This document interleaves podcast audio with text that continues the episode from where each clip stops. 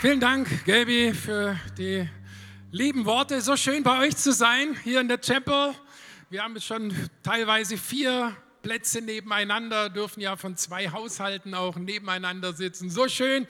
Auch ganz herzlich willkommen alle, die im Foyer sitzen und natürlich ihr, die ihr irgendwo an Handys und Bildschirmen und Tablets mit dabei seid. So gut, dass wir zusammen Gottesdienst erleben können. Und äh, für diese Sommerzeit beginnen wir eine neue Predigtserie. Und ich werde euch auch gleich in wenigen Augenblicken verraten, wie diese heißt. Äh, was mich so begeistert und so fasziniert ist, dass wir den besten Pädagogen, den besten Lehrer aller Zeiten unseren Freund nennen können. Und dieser ist Jesus Christus, der Sohn des lebendigen Gottes. Jesus, er hatte irgendwie schon so eine Ahnung davon, dass wir Menschen so aus, mit so zwei Gehirnhälften ausgestattet sind.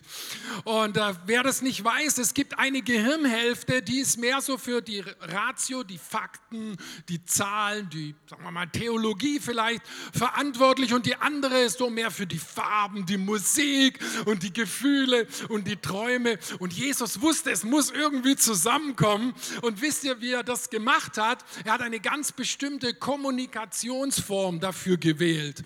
Und zwar hat er Gleichnisse erzählt. Und es wird sechs Wochen hier in der Chapel um diese Kurzgeschichten von Jesus, um diese Gleichnisse gehen.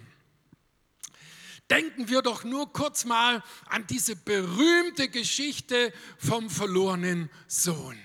Dieser Sohn, der das Erbe vom Vater ja fordert und dann endet er im Schweinekot, der stinkt, verkrustet und etwas in seinem Herzen weiß ganz genau, für ihn gibt es eigentlich nur noch eine einzige Möglichkeit. Ich muss nach Haus gehen. Ich muss zu meinem Vater. Und dieser Vater, er verurteilt ihn nicht, sondern er umschlingt, umarmt und drückt diesen stinkenden Sohn Oh, hohe, krasse Emotionen. Habt ihr ihn auch gesehen, gerade vor euren inneren Augen? Ja, wir sehen ihn. Wenn Jesus Geschichten erzählt, dann entstehen Bilder vor unseren Augen. Das weiß jetzt heutzutage schon die ganze Medienwelt. Man sagt, dass ein Bild sagt mehr als tausend Worte.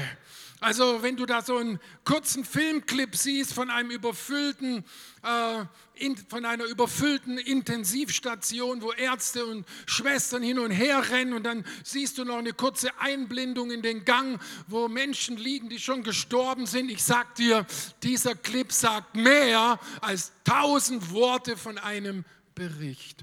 Jesus malt Bilder. Er weiß, dass unsere Welt so anders funktioniert als seine Welt. Er nennt seine Welt das Reich Gottes. In diesem Reich Gottes ist Frieden, wirklicher Frieden, Freude, tiefe Freude und Gerechtigkeit. Und mit dem Reich Gottes durch Jesus kommt etwas in unsere Welt, das wir so in dieser Intensität nicht vorher gekannt haben. Und das ist Gnade. Gnade.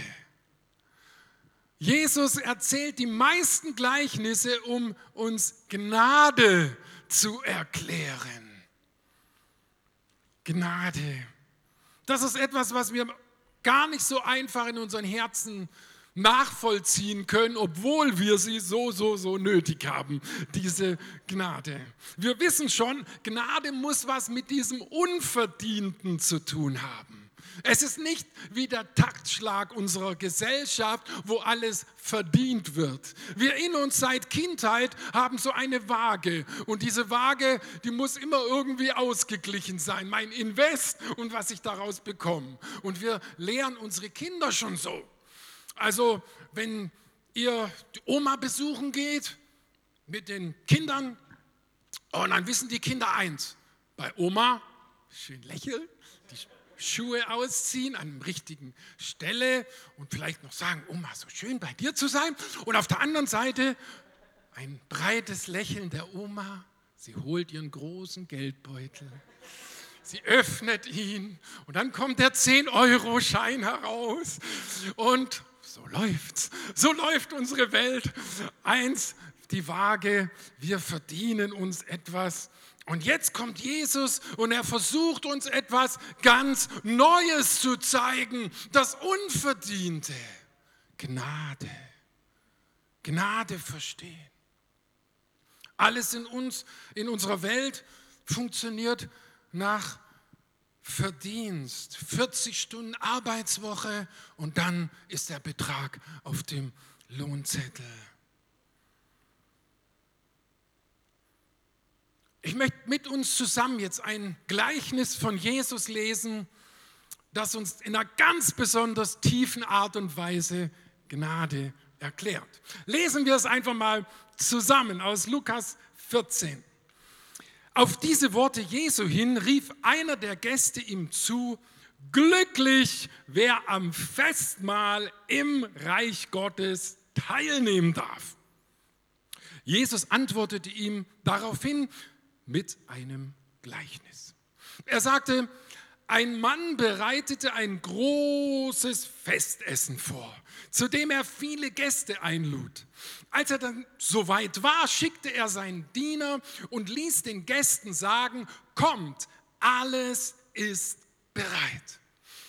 Doch jetzt brachte einer nach dem anderen eine Entschuldigung vor. Der erste sagte, ich habe einen Acker gekauft und muss unbedingt hingehen und ihn besichtigen. Bitte entschuldige mich.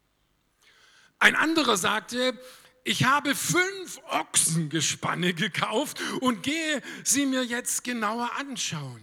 Bitte entschuldige mich. Und ein dritter sagte, ich habe gerade erst geheiratet, darum kann ich nicht kommen. Der Diener kam zu seinem Herrn zurück und berichtete ihm das alles. Da wurde der Herr sehr zornig und befahl ihm, geh schnell auf die Straßen und die Gassen unserer Stadt und hol die Armen, die Behinderten, die Blinden und die Gelähmten herein Bald darauf meldete der Diener, Herr, was du befohlen hast, ist ausgeführt, aber es ist noch mehr Platz vorhanden. Da befahl ihm der Herr, geh auf die Feldwege und an die Zäune und dränge sie, alle, die du findest, zu kommen, damit mein Haus voll wird. Denn eins sage ich euch, von jenen Leuten, die ursprünglich eingeladen waren, wird keiner etwas von meinem Festessen bekommen. Oh, das ist die Geschichte. Das ist das Gleichnis. Also dieser Wanderprediger Jesus von Nazareth, dieser Rabbi ist unterwegs und er lehrt die Menschen und sitzt so in eine Gruppe zusammen. Er hat ihnen gerade davor etwas ganz Wichtiges für ihren Lebensstil erklärt. Er hat nämlich gesagt, Leute, wenn ihr jemanden einladet, dann ladet nicht nur diejenigen ein, von denen ihr denkt, dass sie euch wieder einladen und vielleicht noch ein besseres äh, äh, Gastgeschenk mitbringen als das, was ihr gebracht habt. Ihr merkt ja, an, an Weihnachten ist das bei uns manchmal immer so mit diesem Hin und Her. Und, äh, und sagt so, nun ladet Leute ein, von denen ihr nichts erwarten könnt. Gar nichts. Ladet einfach die auch ein. Von denen ihr denkt, die werden mich vielleicht nie mehr zurück einladen und die werden mir auch ganz sicher nicht irgendwas geben können. Und dann denkt jemand hier in der Runde, denkt, hey, jetzt flacht das Ganze aber so ein bisschen ab, wir müssen doch ein bisschen theologischer arbeiten. Und er wirft dann auf einmal das so rein, glücklich, wer am Festmahl im Reich Gottes teilnehmen darf. Die wollen, dass Jesus wieder ein bisschen Hardcore-Theologie bringt. Wir wollen schauen, ob er wirklich Mose-konform ist. Und dann ist das der Aufhänger für die Geschichte. Dann erzählt Jesus diese Geschichte, die wir gerade gelesen haben.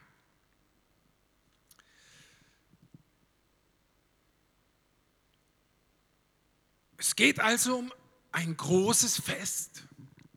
Und es war eine große Ehre, eingeladen worden zu sein zu diesem Fest. Aber diejenigen, die eingeladen waren, die hatten diese Ausreden, diese Entschuldigungen. Und jetzt schauen wir mal das an. Wie würde sich das Gleichnis anhören, wenn es Jesus heute erzählen würde. Er würde vielleicht sagen, ja, es war einmal ein erfolgreicher Unternehmer und der lud seine Freunde vom Golfclub und von dem Wohltätigkeitsverein auf eine aufwendige Party in seine wunderschöne Villa ein. Die Leute wären vielleicht gekommen und hätten vielleicht so ein Aperitif getrunken dann hätte auf einmal der Erste nach ein paar Minuten angefangen gesagt, oh, sorry, ähm, du, äh, ich muss unbedingt noch Rasen mähen. Sorry, also tschüss dann. Was ist das? Da kommt der Zweite, so an ihm vorbei, so auf dem Weg von der Veranda weg zum Auto. Und er sagt, du, ah, du, also wir fühlen uns echt geehrt, dass du uns eingeladen hast, aber du, ähm, ich habe äh, vergessen, unseren Kater zu füttern. Also, ciao, mach's gut, gell? Bye, bye. Eieiei, der Gastgeber. Was ist los? Da kommt der Dritte. Es war vielleicht jemand, der ihn ganz besonders gemocht hat und wo er dachte, hey, so gut, dass der gekommen ist zu meinem Fest. Der stellt gerade noch das Sektglas ab und er sagte, du, ähm, du, Moment mal, ähm, ähm, ich ich, ich habe zu Hause noch ein paar Rechnungen, die, die sollte ich heute noch überweisen. Also noch ein schönes Fest. Ciao. Hey, wie würdet ihr euch fühlen? Sag mal, angenommen, ihr, ihr habt einen, extra noch einen Sternekoch eingeladen und ihr hättet um Mitternacht diese Surprise-Sache machen wollen für eure Gäste, so was ganz Besonderes. Hey, wie hättet ihr euch gefühlt? Hey.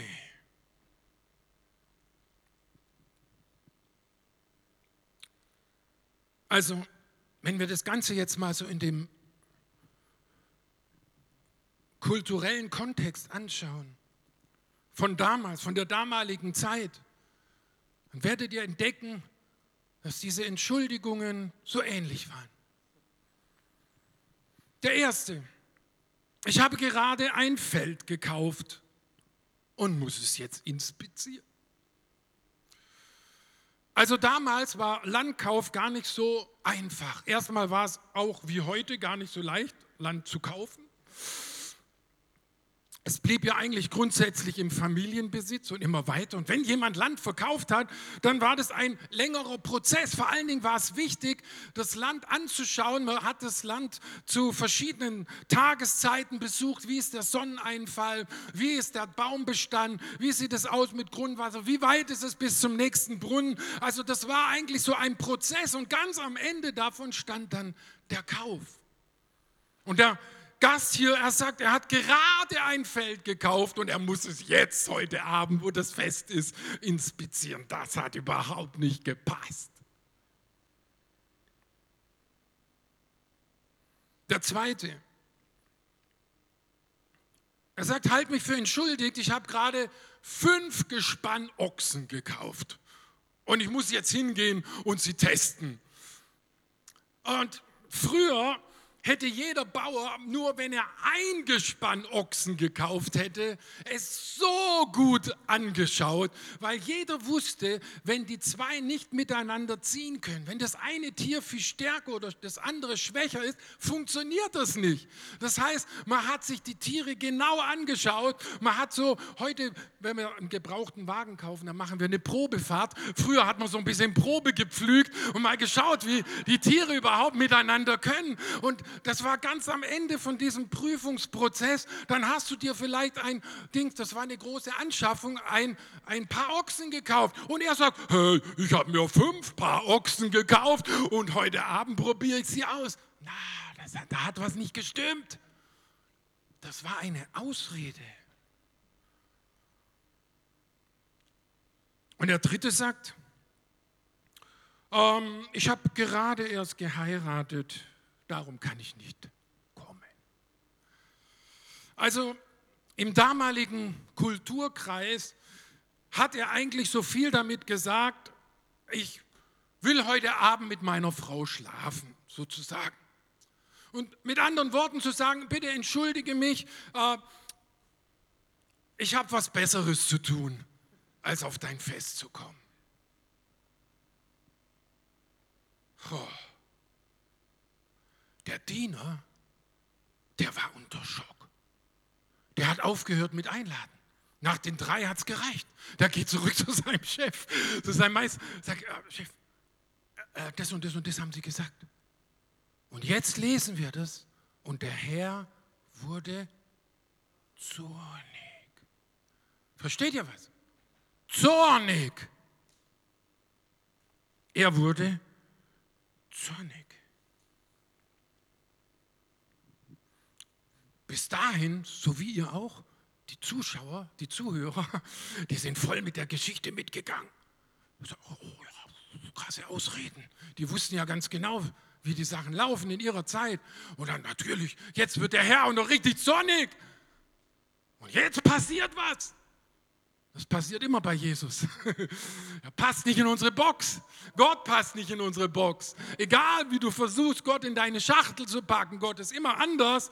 Und jetzt kommt diese wahnsinnige Wende in dieser Geschichte. Dieser Herr münzt seine Zornenergie in Gnade um. Kein Wort von Genugtuung, von Vergeltung. Er, das Thema dieser Freunde ist nicht mehr im Blick und er sagt, geh schnell auf die Straßen und Gassen der Stadt und hol die Armen, die Behinderten, die Blinden und die Gelähmten zu meinem Fest. Dabei befahl ihm der Herr, ah, dann sagt der Herr zu ihm, hey, Herr, es ist immer noch Platz. Er sagt nicht, komm, jetzt lass uns mal feiern. Er sagt, was? Immer noch Platz in meinem Festsaal? Geh bis an die Grenze, an die Zäune, an die Landstraßen.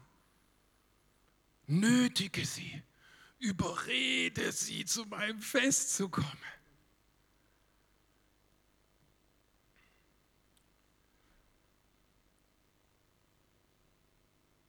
Dieser Herr entscheidet sich für die Gnade. Ganz sicher können diese behinderten Menschen, diese blinden Menschen ihm nichts zurückgeben, zumindest materiell.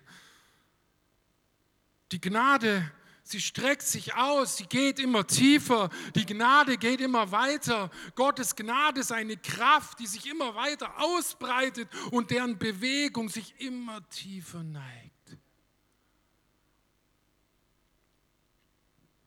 Die Gnade will auch den Letzten erreichen.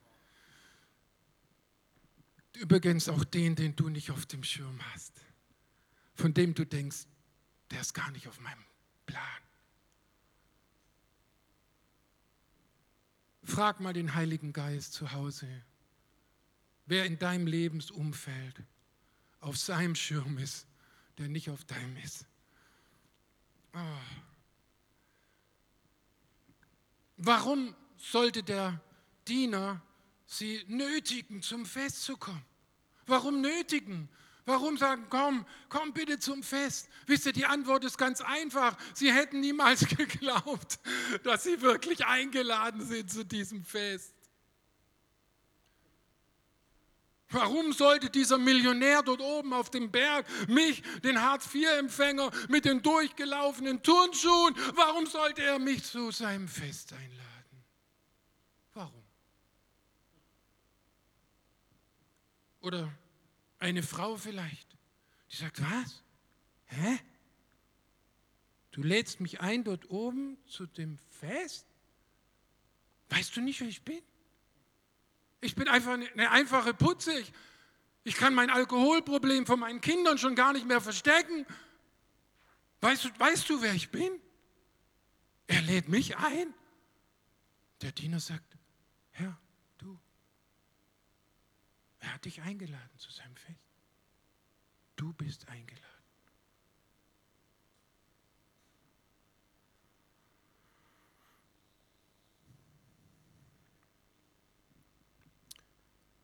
Ja, Jesus meint auch etwas ganz Bestimmtes, dass er sagt, geh an die Hecken und Zäune.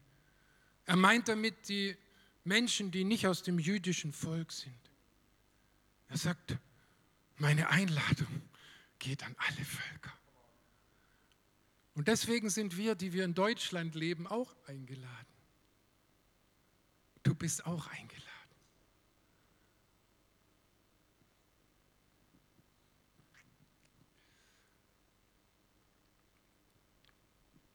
Er hat dich gesehen. Ich spreche jetzt mal die an, die vielleicht jetzt auch gerade irgendwo online hier das schauen oder irgendwann es sehen werden. Vielleicht glaubst du gar nicht so richtig an einen Gott.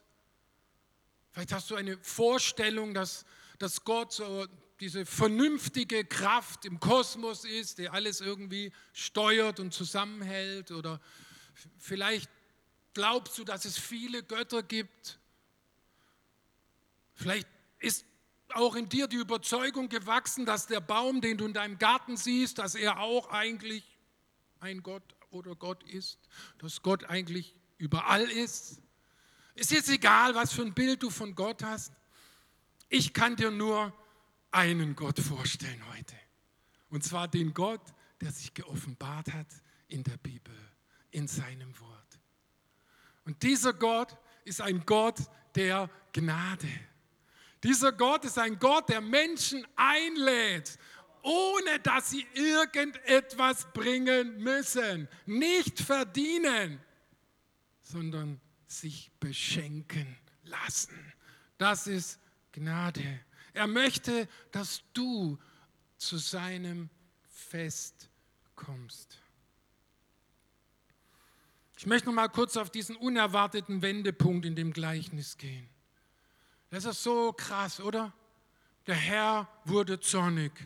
Nächster Satz. Geh an die, geh zu den Blinden, den Behinderten, den Armen und lade sie ein zu meinem Fest. Hat Jesus sich nicht ein bisschen arg weit aus dem Fenster gelehnt, so seinen Vater Gott, der Gott, der Himmel und Erde gemacht hat, der gerechte Richter der ganzen Welt, dass er ihn so dargestellt hat? Nein, Jesus hat sich nicht zu weit aus dem Fenster gelehnt, weil Jesus kannte den Plan. Jesus wusste, er würde die ganze Schuld, das ganze Versagen, die Dinge, über die du dich vielleicht schämen würdest, sie zu sagen, all das, unser Versagen, die Sünde der ganzen Menschheit hat er auf sich genommen und ist unschuldig an einem Kreuz gestorben, damit Gott gnädig sein kann.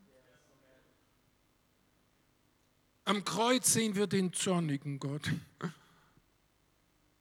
Und Jesus sagt, mein Gott, mein Gott, warum hast du mich verlassen? Er sagt nicht, Vater, warum hast du mich verlassen?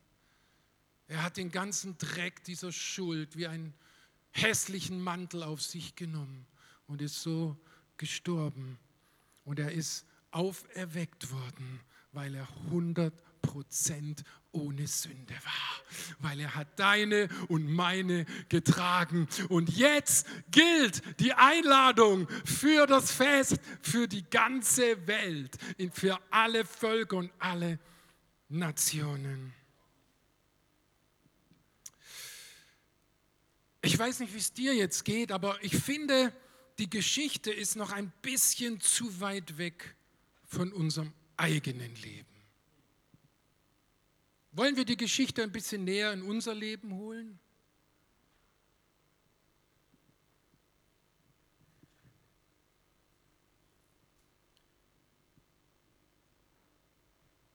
Stell dir vor, dass nur du und Jesus in einem Raum wären.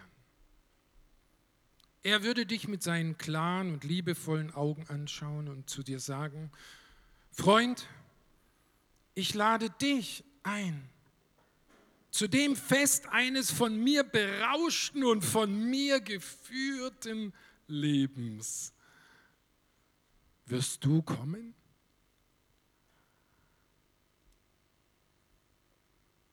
Ich möchte dieses Fest jetzt nicht auf dieses letzte große finale Fest beziehen, dass wir eines, eines Tages zusammen mit Jesus in seinem Reich im Himmel feiern werden mit den Engeln, sondern ich möchte jetzt dieses Fest einmal beziehen auf einen Lebensstil der Vertrautheit, der Freundschaft, der Liebe zu Gott in deinem ganz normalen Leben.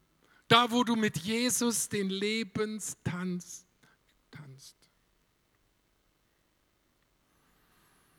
Wirst du kommen? Wäre es nicht tragisch, wenn auch du oder ich, wenn wir Entschuldigungen hätten?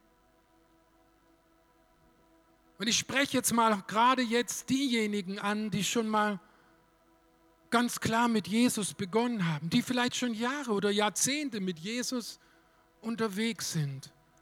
Wäre es nicht tragisch, so eine Entschuldigung hervorzubringen? Jesus, ich fühle mich wirklich geehrt, dass du mich einlädst zu dem Fest. Aber ich sage dir, wie es ist. Mein Leben ist zu voll. Ich bin in zwei Vereinen. Ich sollte eigentlich noch mehr trainieren. Mein Chef will immer mehr von mir. Schließlich muss ich mich dann auch mal entspannen. Klar, gucke ich halt an diese Serien und ja klar, und dann noch die Kinder. Ja, also, wenn ich nach Hause komme, die Kinder, die Kinder sind immer da.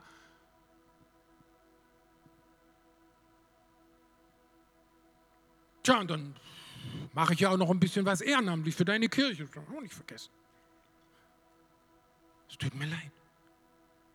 Ich kann nicht zu deinem Fest kommen.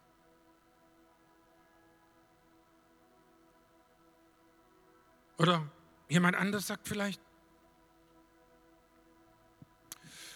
ja, danke Jesus für die Einladung zu so einem erfüllten, in Freundschaft und mit dir lebenden, erfüllten, von dir berauschten Leben. Aber du, äh, ich weiß nicht, ob, ob, du das weißt. Ja, Quatsch, du weißt ja alles. Äh, äh, ich bin da so in so einer Beziehung und äh, ja, weißt du, die, die ist so zärtlich und der Sex macht so Spaß. Auf die andere Seite umgesetzt. Er ist so zärtlich. Der Sex mit ihm macht so Spaß. ja, jetzt, ob wir jetzt heiraten, wir, ja, also sieht schon so aus Richtung, ja, geht schon so in Richtung Heirat. Ähm, ja, ja, ich weiß schon, dir, dir, dir gefällt das nicht. Du möchtest, dass Liebe in ein Bund gegossen ist, ein Versprechen für ein ganzes Leben. Aber es ist jetzt, ich, ich kann nicht zu deinem Fest kommen. Sorry, ich komme nicht zu deinem Fest. Vielleicht eine dritte Entschuldigung. Sag Jesus, ich sage es jetzt einfach, wie es ist ich bin maßlos enttäuscht von dir. Ich habe schon Jahre und immer wieder dafür gebetet, dass ein geistlicher Aufbruch passiert in der Kirche, in meiner Familie. Und ich, ich sehe praktisch nichts davon. Und dann habe ich immer wieder mal für Kranke gebetet. Und es ist so wenig.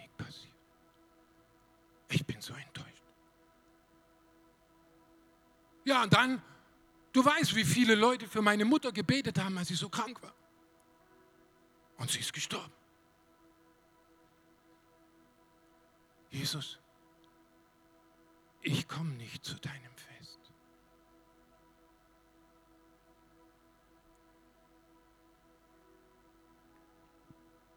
Ihr seht schon, es gibt keinen Grund, mit dem Finger auf die Gäste und Gleichnis zu zeigen, oder? Diese Geschichten von Jesus, diese Gleichnisse, inspiriert durch, die, durch den Heiligen Geist, sie haben immer noch die Kraft, heute, jetzt in deinem Leben Dinge zu erschüttern, die erschüttert werden sollten. Und Dinge aufzubauen, die aufgebaut werden sollten. Und Mauern einzureißen, um bei dem Thema zu bleiben, die eingerissen werden sollten und müssen.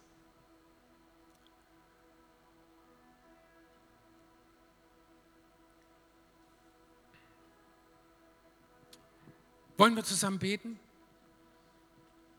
Verbinden wir unsere Herzen im Gebet und beten zuerst für die, die letzten in der Einladung waren, die an den Hecken und Zäunen, die niemand auf dem Schirm hat, die so anders, so komisch sind, so fremd sind. Beten wir zusammen für die und dann bete ich für die Familie von Gott und ihre Entschuldigung, warum sie meinen, nicht zu diesem Lebensfest mit Jesus kommen zu können. Lass uns beten.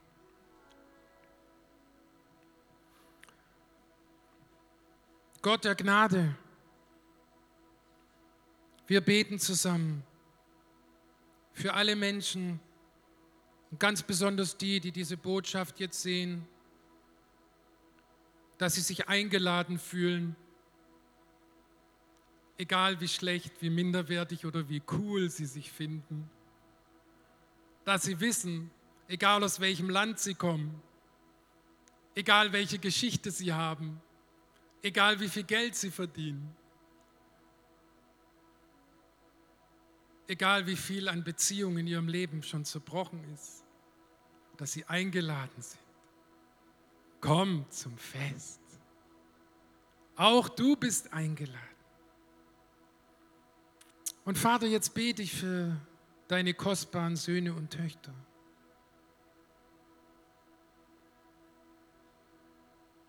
Wie schnell kann das Gute der Erzfeind vom Besten sein.